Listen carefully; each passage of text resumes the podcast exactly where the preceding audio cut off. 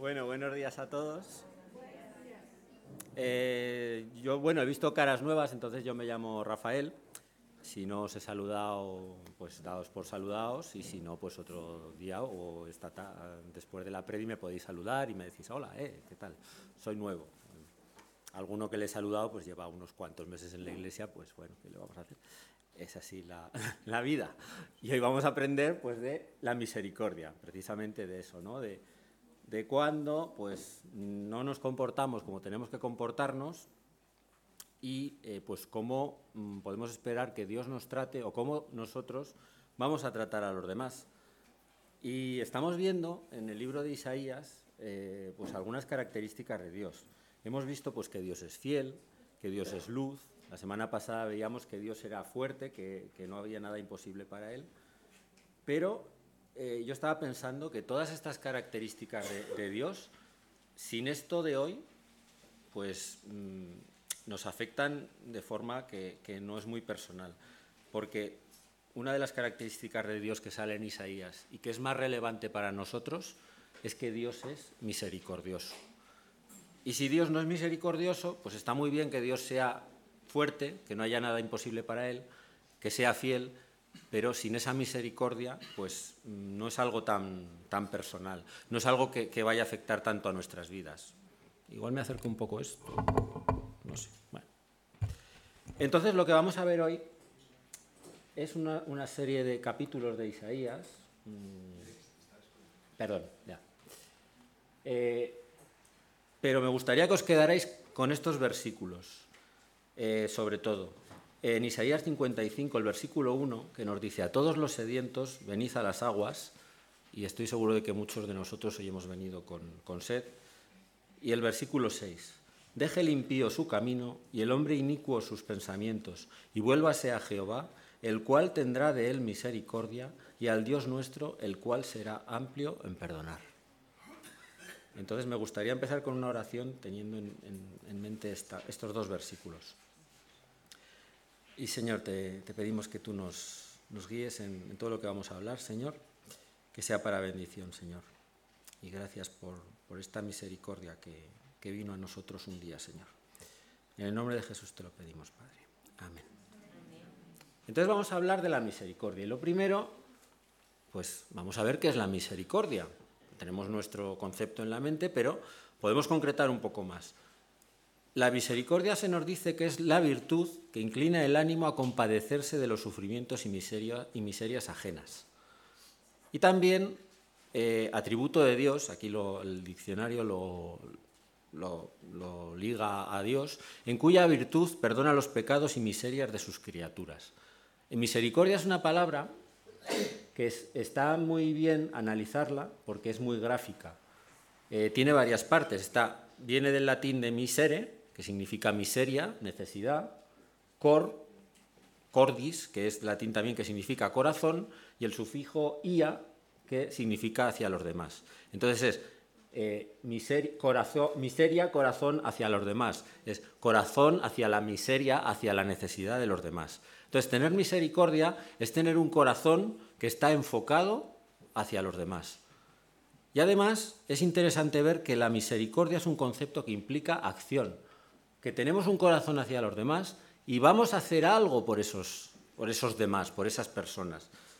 Y a veces, eh, mm, yo pensando en esto, me, vino a la, cabeza también el concepto de lástima, que a veces lo podemos como ligar a misericordia, a la lástima, pero es interesante ver que Dios no nos tiene lástima, Dios nos tiene misericordia, porque la lástima se queda allí, es como cuando veo a alguien por la calle y digo, ¡ay, qué lástima! Eh, ¿Y qué hago? No hago nada. Y mucha gente, hoy qué lástima de situación, qué lástima la guerra, qué lástima no sé qué, y no hacemos nada. Entonces, Dios no nos tiene lástima. Además, la lástima es desde, desde una falta de, amor, os puedo decir, desde una superioridad de qué lástima, qué pobrecillo, qué, qué desgraciadillo. Pero Dios tiene ese amor y ese amor hace que nos tenga misericordia. Y vamos a ver que Dios es un Dios misericordioso, un Dios que actúa, que nos ve y hace. Porque si se quedara arriba diría, pues estos me han salido mal. Los creé y me han salido rana, mira, me voy a buscar otros. Y Dios no hace eso. Entonces, misericordia, corazón hacia la necesidad de los demás. y porque necesitamos un Dios misericordioso. Pues vamos a ver lo primero en Isaías, eh, cómo estaba el pueblo de Israel en ese momento, en, cuando estaba Isaías de, profeta.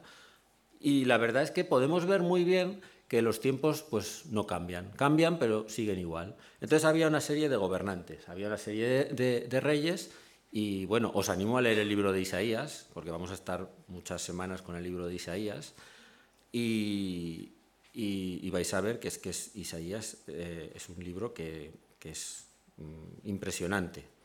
Luego lo vamos a desarrollar, pero, pero como os digo, irlo leyendo, y lo vamos a ver también en la escuela bíblica, porque es súper, no diría interesante, impactante en tu vida, ya lo verás aunque pueda ser denso, pero es muy impactante. Entonces, tenemos que durante eh, la vida de Isaías, eh, Israel se había dividido, el, pueblo de Dios se había dividido en dos países, Israel y Judá. Entonces, eh, Isaías vive a lo largo de cuatro reyes de Judá. Y aquí pues hay de todo. Estaban Ucías y Jotam, que bueno, eran reyes que bueno, no fueron muy malos, pero tampoco buenos, fueron reyes fríos, como a veces podemos ser nosotros con Dios, ¿no? que, que, hemos creído, que tenemos a nuestro Dios, pero que, bueno, ahí está. Luego venía Acaz, que este ya pues era mmm, malo, podemos decir, sí, eh, pagano, y buscó alianzas con Egipto y Asiria. Este era un rey que eh, no tenía en cuenta a Dios, porque él lo que pensaba era, bueno, ¿quiénes son lo, los que aquí cortan el bacalao ahora? Pues son Egipto y son Asiria. Pues ¿qué voy a hacer yo? Yo soy Israel. ¿Yo que tengo a mi Dios? Sí, claro, a mi Dios, pero vamos a ver si tengo algún carro también, algún caballo, de, ¿no? Y entonces eh, hizo alianzas con Egipto y con Asiria. Ezequías, a veces sale uno medio bueno, pues Ezequías era un rey, un gobernante eh, que fue positivo y fue amigo de Isaías. Y ya pues acabamos con Manasés, que para compensar a Ezequías pues era muy malvado y aserró, según se nos dice, a, Isaías. Con lo cual estamos ante un pueblo que está apartado, un pueblo frío con Dios, como a veces podemos estar nosotros, que ha sustituido a Dios por ídolos, pero es curioso que ellos, muchos ídolos, los, los identificaban con Yahvé, con, Dios. O sea, imaginaos para, para Dios la ofensa que era que hacían su ídolo, su, su, asura, su no sé qué, y decían, no, no, pero es que este no está mal porque es que este es Dios, este es Yahvé, pues como el becerro de oro. O sea, doble, doble ofensa, ¿no? Para este Dios que había elegido a Israel. ¿Y cómo está Dios con, con el pueblo de Israel? ¿Cómo estaba Dios? Pues Dios estaba enfadado. Y vamos a ver que Dios estaba muy enfadado. Y tenemos que ser conscientes de que con nosotros Dios, eh, cuando no hemos conocido a Jesús, que luego vamos a hablar de él, está muy enfadado con nosotros, porque hemos pecado y por su naturaleza tiene que estar enfadado con nosotros porque Él odia el pecado. Entonces, si no estamos limpios de ese pecado, está enfadado con nosotros, como estaba enfadado con Israel. Y, de todo este enfado tan grande, tan grande, tan grande, tan grande, que no tenemos que minusvalorar, nacerá esa misericordia mucho más grande. Porque a veces identificamos a Dios como un señor con barba gordito, que va paseándose por el cielo, y que, bueno, pues ahí está, jugando. Y entonces esa falta de respeto, de temor santo a Dios, hace que luego también minusvaloremos ese regalo que nos va a hacer. Y aquí vemos en Isaías, está muy bien, porque es un libro que te enseña cómo Dios está enfadado con nosotros, antes de ser limpios del pecado. ¿Cómo dice a su pueblo? En Isaías 1, dice en el versículo 3, el buey conoce a su dueño y el asno del pesebre de su señor. Israel no entiende, mi pueblo no tiene conocimiento. En el versículo 4, hijos depravados dejaron a Jehová, provocaron a ir al santo de Israel, se volvieron atrás. Aquí son versículos de dolor de un padre que ha visto que ha elegido un pueblo y este pueblo se ha ido, se ha ido de su lado. Imaginaos vosotros los que seáis padres o esa ruptura de un hijo que, se va, un hijo que no te habla. Eso es muy doloroso. Eh, en, el, en el capítulo 3, versículo 1, como dice, He aquí que el Señor Jehová de los ejércitos quita de Jerusalén y de Judá al sustentador y al fuerte, todo sustento de pan y todo socorro de agua, que son versículos que dices, ostras, el Señor está muy enfadado. ¿Y cómo sigue diciendo? aquí habla un poco de, las alianzas que a veces podemos hacer nosotros también. No solo podemos pensar en Israel. En el capítulo 30, versículo 1. Hay de los hijos que se apartan, dice Jehová, para tomar consejo y no de mí, para cobijarse con cubierta, con techo, y no de mi espíritu, añadiendo pecado a pecado, que se apartan para descender a Egipto, y no han preguntado de mi boca, para fortalecerse con la fuerza de Faraón y poner su esperanza en la sombra de Egipto. ¿Y cómo somos así a veces, no? Que nos hemos ido de Egipto, pero las cosas no salen como queremos.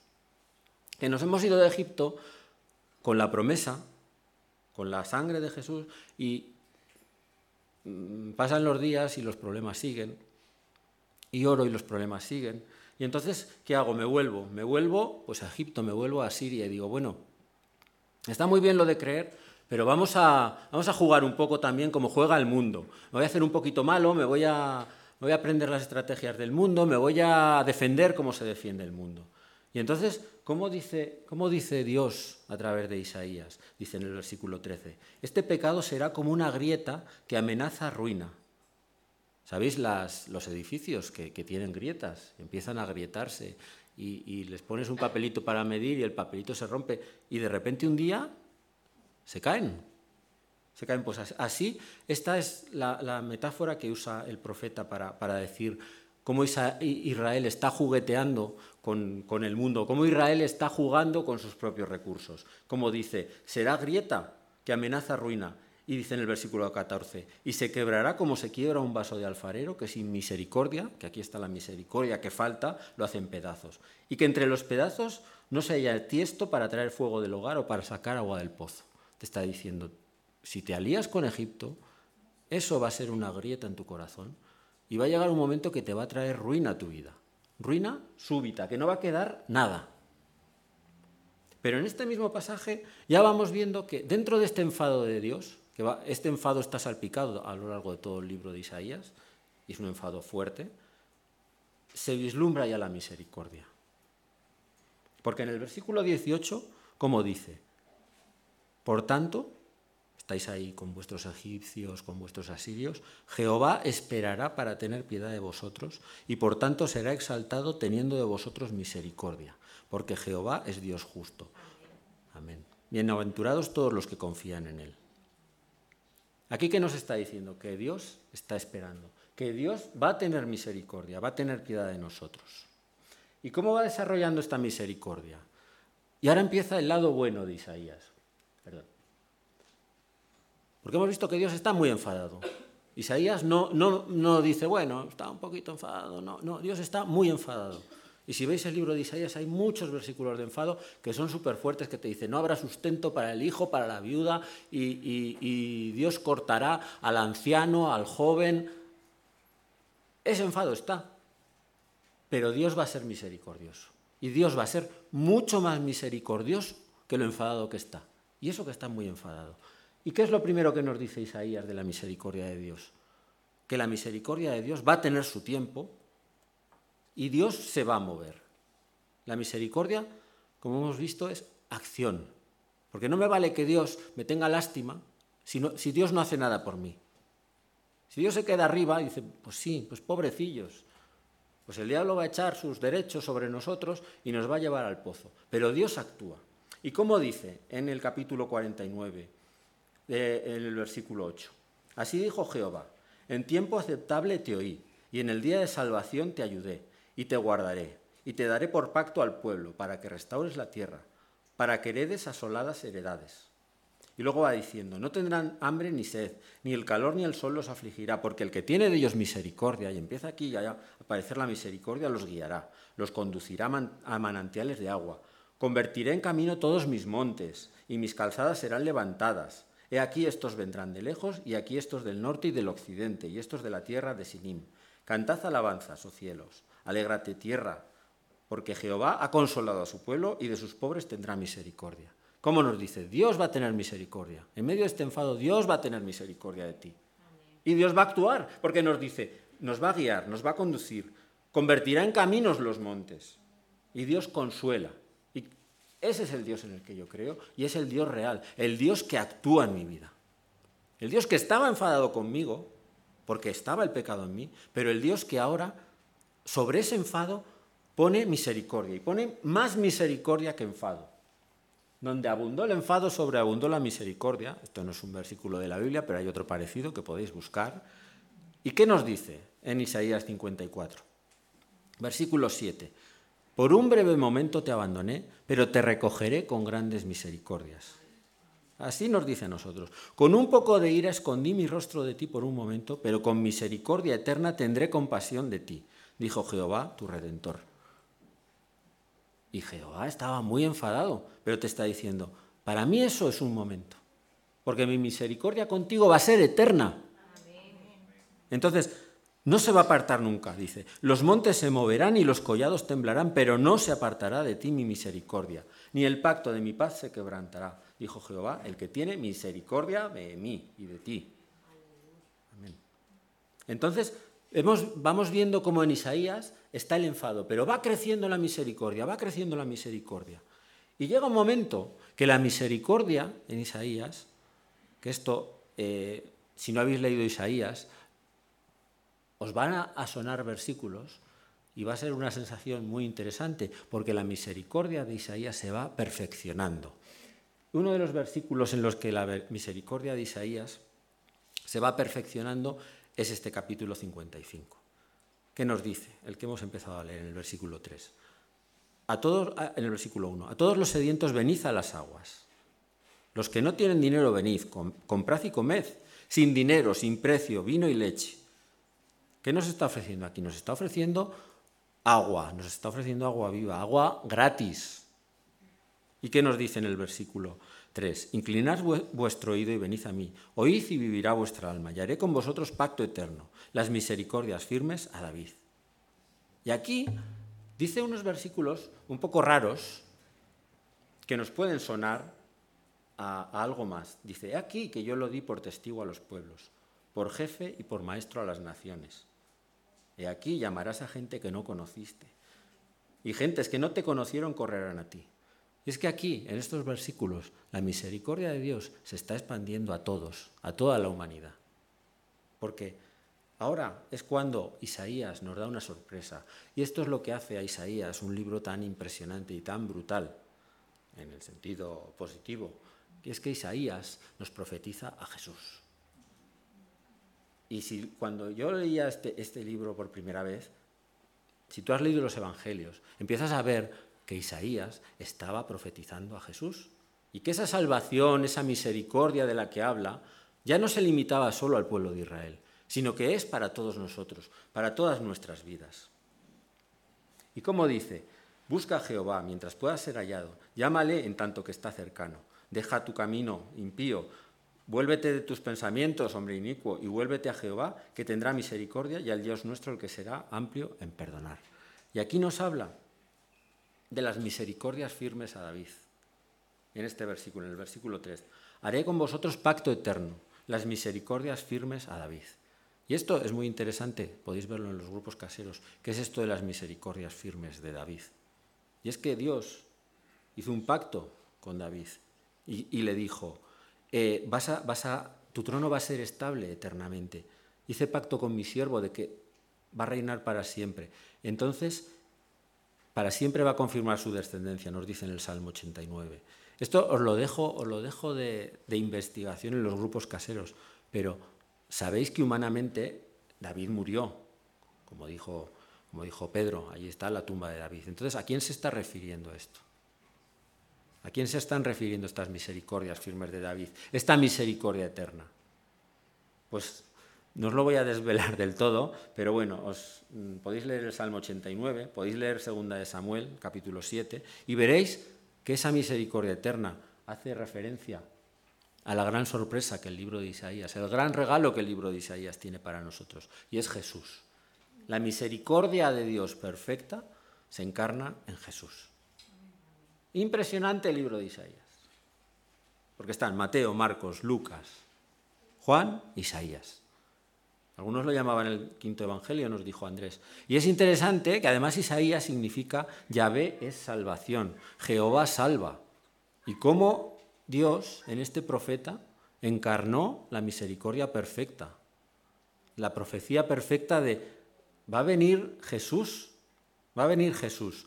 Y esto lo vemos en el versículo en el capítulo 9 de Isaías, el versículo 9, el versículo 1, que es uno de los mm, también más proféticos que hay, que dice, no habrá siempre oscuridad para la que está ahora en angustia, para Israel, pero también para las vidas de todos nosotros que estamos en angustia. Dice, el, que, el pueblo que andaba en tinieblas vio gran luz. Los que moraban en tierra de sombra de muerte, luz resplandeció sobre ellos. Esos somos todos nosotros. Y si vamos al, al versículo 6, tenemos aquí la oración que Manuel hace muchos domingos que me acordaba de él, porque un niño nos es nacido, hijo nos es dado, y el principado sobre su hombro, y se llamará su nombre admirable, consejero, Dios fuerte, Padre eterno, príncipe de paz. Lo dilatado de su imperio y la paz no tendrán límite sobre el trono de David y sobre su reino, porque Jesús era descendiente de David. Y Jesús Va a reinar para siempre. Y aquí se confirma lo que Dios le dijo a David, tu trono va a ser eterno. Yo confirmo tu reino para siempre. Pero no va a ser el, reino humano, va a ser a través de Jesús. Entonces, aquí es donde esa misericordia vemos que todo ese enfado que Dios tiene contra nosotros desaparece a través de Jesús. Y tenía que ser así, porque Jesús como nos dice en Hebreos el capítulo 2, versículo 17, debía ser en todo semejante a nosotros para venir a ser misericordioso y fiel sumo sacerdote en lo que a Dios se refiere para espiar los pecados del pueblo. Había que pagar un precio por esa misericordia de Dios, porque teníamos el pecado. Y hemos visto que Dios es un Dios que se enfada. Y la justicia de Dios es una justicia que requiere su pago, es un juez justo, hemos visto antes. Dios es juez justo, pero misericordioso. Y otro tuvo que pagar. ¿Quién tuvo que pagar? Jesús. Que en todo tuvo que venir a ser como nosotros, pero sin pecado, para poder pagar. Entonces, bueno, nos hemos puesto un poco serios, hemos visto que Dios estaba enfadado, pero que Dios nos da a Jesús como misericordia perfecta. Y vamos a ver qué queda de esto en nuestra vida del día a día? ¿Qué queda de, esta misericordia en el mundo que nos rodea? ¿Cómo tenemos que actuar? Pues eh, la misericordia del mundo es interesante, que como hemos visto antes la definición de corazón hacia la necesidad de los demás, en el diccionario sabéis que aparecen muchas veces muchas definiciones. Pues una de las definiciones que aparecen de misericordia eh, está la daga de misericordia, está allí, encima. Esta daga era la que se usaba en la Edad Media para cuando estaba uno ya medio que le habían dado un golpe y tal, o se le, algún caballero se caía y tal, y decían, bueno, vamos a eh, desvalijarlo sin mucha, sin mucha dificultad, para que no se mueva mientras le robamos y tal, pues le metían la daguita esta por el casco, se la metían por el ojo y ya, entonces ya esa era la misericordia del mundo. Y a veces las definiciones del mundo son las que nos dice muy claramente qué misericordia puedes esperar de la humanidad que no tiene a Dios. Y eh, hay otra definición de misericordia, que es como una silla que está como escondida en los coros de las iglesias para que los que estaban de pie, pues como yo aquí, que tuviera una repisilla, que me pongo así, y así no se nota que estoy cansado. Entonces, es interesante ver que la misericordia que nos ofrece este mundo es la, muchas veces la de la daga de la misericordia, de bueno, que deje de sufrir, dice animalico. Entonces, eh, es una misericordia muy diferente a la misericordia de Dios, porque la misericordia de Dios te da vida, la misericordia que este mundo te ofrece muchas veces no existe. O es esa lástima que queda muy bien, que no hace nada, o es la misericordia de, venga, va, muérete ya y así pues todos estamos más, más tranquilos. ¿no? Eh, pero, ¿qué quiere de Dios sobre mí, de mí sobre la misericordia?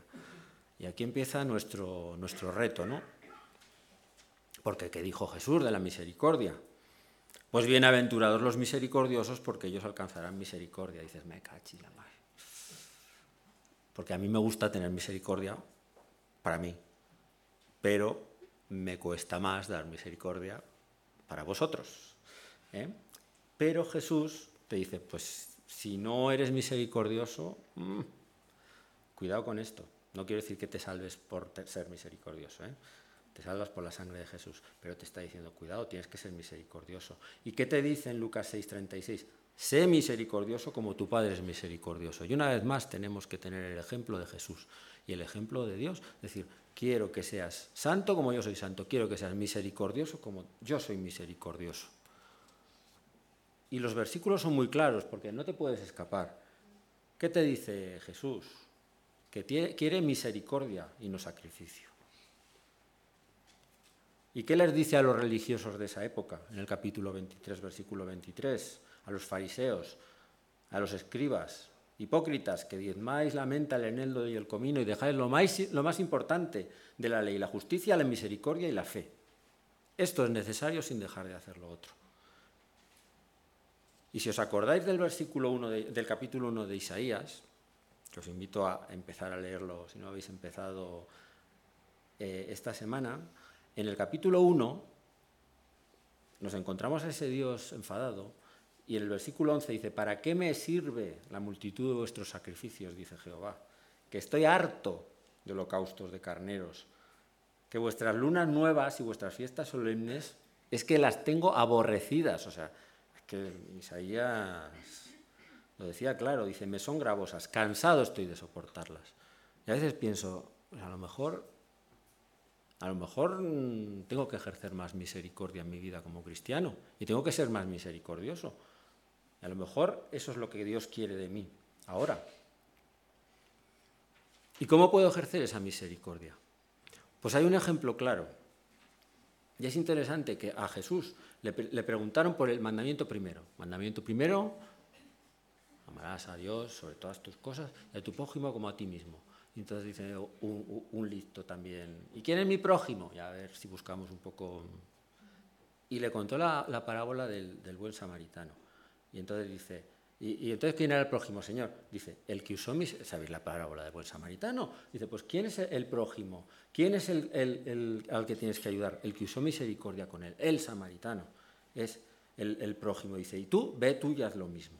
Entonces, ¿cómo es interesante ver que esa misericordia es la que ejerce la persona que se para y que no sigue el camino que siguen los otros, los religiosos, que no ayudan al, hombre que está en el camino, eh, el que tenía negocios que hacer, los aparentemente eh, rectos delante de Dios. Entonces, ¿cómo Jesús está exaltando esa necesidad de misericordia? Y cómo Pablo también nos lo dice, ¿cómo podemos ejercer esa misericordia? En Efesios 4:32, eh, siendo benignos unos con otros, misericordiosos, perdonándonos unos con otros. Siempre vemos que esa misericordia implica acción, no implica palabras. Sí, sí, yo te tengo misericordia, pero que te, te den. Siendo compasivos, amándonos fraternalmente, nos dice Pedro, siendo misericordiosos, siendo amigables. Entonces, eh, ¿qué es ser misericordioso? Pues ser misericordioso es una forma de ser sal y de ser luz en este mundo. Porque este mundo no tiene misericordia. Hay gente que tiene caridad, hay gente que, puede tener lástima, pero el mundo en general no tiene misericordia. Y no hay nada más potente que un cristiano siendo misericordioso. Y yo soy mucha más luz cuando soy misericordioso. Y tengo muchísimas oportunidades de ser misericordioso en el día. Salgo en el coche por la mañana. Y antes de llegar al primer cruce, ¿Ya has podido ser misericordioso o no? ¿Eh? Entonces, cuando a alguien se le cala, cuando alguien no te cede el paso, cuando alguien, alguien, alguien, alguien. En tu trabajo puedes ser misericordioso. Cuando alguien hace algo mal, ¿le das con todo el peso de la ley? ¿Nota el amor de, Dios o, nota que, soy peor que el peor de los peores, que no conoce a Dios? en el colegio, con tus compañeros, en tu, trabajo, en, el instituto, eh, en tu casa, con tu familia. Tienes misericordia de los fallos de los demás. Porque como yo soy perfecto, no necesito. ¿Cuál es mi actitud en la misericordia? Y vuelvo a recalcar, dice, ¿cómo soy? ¿Soy como los hijos del trueno, hermano? ¿Eres como un hijo del trueno? ¿Sabéis quiénes eran los hijos del trueno? Jacobo y Juan porque fueron a una aldea y no le recibieron. Y este versículo siempre me, identifico con él muchísimo, porque es, Señor, ¿quieres que mandemos que descienda fuego del cielo como hizo Elías y los consuma? Lo están pidiendo, pero ya como, por favor, por favor, por favor. Y entonces, ¿qué hace Jesús? La misericordia de Dios encarnada les dice, no sabéis de qué espíritu sois, cuidado, ¿eh? No sabéis de qué espíritu sois. Porque el Hijo del Hombre no ha venido para perder las almas de los hombres, sino para salvarlas. Y se fueron a otra aldea.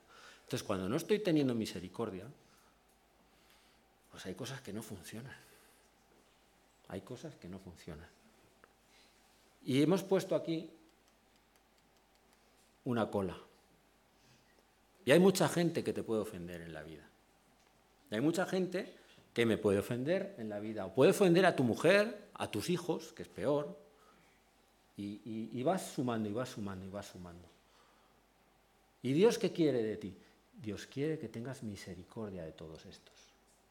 ¿Pero por qué quiere que tengas misericordia? Porque lo contrario de la misericordia va a ser la venganza, va a ser el castigo humano. Y eso te destruye. Porque la misericordia nos acerca más a Jesús, nos acerca más a Dios, nos dice que seamos como, como Dios es misericordioso, que seamos nosotros. Si eres misericordioso vas a ser más como Dios. Si te vengas tú mismo, te estás alejando de Dios. Dios te está diciendo, la venganza es mía, la retribución es mía.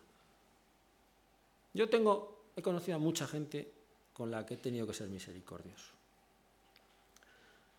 Sobre todo mm, en relación a, mi hija Esther.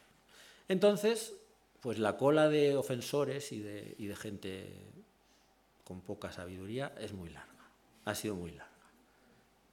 Y he tenido dos opciones ser misericordioso o pues empezar a reventar a gente que tampoco es plan. Entonces, si tú ejerces la opción de la venganza, tu vida no va a reflejar a Dios, tu vida no va a reflejar a Jesús. Y hay que dejarle la venganza al Señor, porque esto hay que tenerlo claro, hay leyes. Como hay leyes de salvación, hay leyes de perdición. Y la gente que está pecando, que no conoce a Dios y que no aplica la misericordia, Sabemos a dónde va a ir y sabemos que si no se convierte no le va a ir bien. Vamos a dejar eso para esa gente. Vamos a dejar que esas leyes actúen y nosotros vamos a vivir como, como nos dicen Colosenses 3, del 23 al 25. Todo lo que hagamos, hacerlo de corazón como para el Señor y no para los hombres, sabiendo que del Señor recibiremos la recompensa de la herencia, porque a Cristo el Señor servimos. Y si yo tengo claro que sirvo a Cristo, voy a poder ejercer esa misericordia. Y esa misericordia la voy a poder ejercer desde un concepto que es el de la paz de los valientes, que es un concepto que me gusta mucho. Históricamente, la paz de los valientes es la paz del que cuando ha ganado una batalla no extermina al otro porque dice, no te voy a matar, porque voy a tener de ti misericordia. Pero podría hacerlo. Y Jesús seguía eso. No somos unos pobres desgraciaditos los cristianos, que estamos desde la, desde, ay, es que somos impotentes, no podemos hacer nada porque no creemos en la violencia, no creemos en...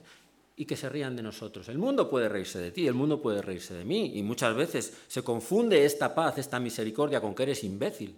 Y te vas a encontrar eso, hermano, hermana, que tú vas a tener misericordia y el otro dirá, no, tiene misericordia porque es un cobarde, porque no se atreve a, denunciarme, porque no se atreve a, machacarme, porque yo le puedo. Pero nosotros sabemos a quién servimos y nosotros sabemos quién tiene el poder. Me ha gustado mucho la, predicación, la predicación, no, la, bienvenida de Jorge, que era medio predicación, ¿eh? que estaba yo pensando, ¿cómo Jesús, el misericordioso, podía reventar a quien quisiera sin mover... ¿Qué dice? Dice, al, guardia que le, pega, en Juan, le dice, ¿por qué me pegas? No le parte un brazo y se lo arranca. Y dice, ¿por qué me pegas? Pero deja, deja claramente la responsabilidad de, ¿me pegas? ¿Por qué? ¿Qué he hecho? ¿Qué te he hecho? ¿Cómo le dice, eh, cuando van a apresarle, les dice a los, guardias, a los fariseos, eh, venís de noche, pero yo estaba en la sinagoga, entonces no veníais. ¿Qué pasa? Jesús se defiende. Ejerce la misericordia, pero desde su fuerza, desde sé a quien sirvo, sé mi, mi papel. Así tenemos que estar nosotros en nuestros trabajos, donde estemos. No me importa lo que pienses de mí, me da igual, yo sé a quién sirvo, sé lo que tengo que hacer. Y como me acuerdo de Jesús con sus doce legiones, dice, pero ¿No ves que puedo llamar a doce legiones? Así. Doce legiones de ángeles, sesenta mil ángeles, y os revientan a todos.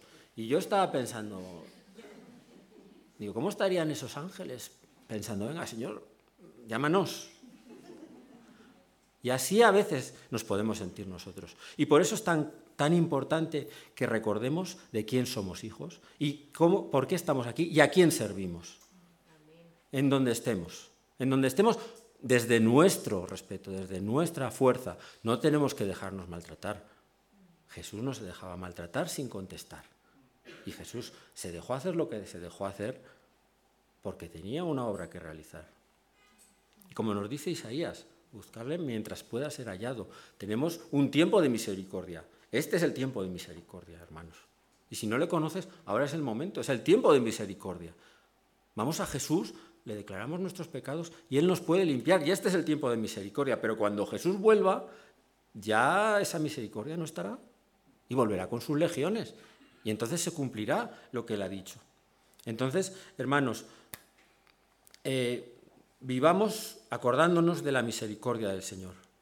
Y, y cuando tengas que ser misericordioso, acuérdate, estás sirviendo al Señor. Y cuando pido misericordia para mí, porque muchas veces eh, yo cada día necesito de la misericordia del Señor. Cuando tu día sea horrible, cuando la hayas fastidiado con tu mujer, con tu marido, con tus hijos, en tu trabajo, acuérdate, como nos dicen Lamentaciones 3, 22 y 23, por la misericordia de Jehová no hemos sido consumidos, porque nunca decayeron sus misericordias. Nueva es cada mañana, grande es tu fidelidad. Acuérdate, hermano, hermana, que la misericordia del Señor es eterna y es para todos y está al alcance de nuestra mano.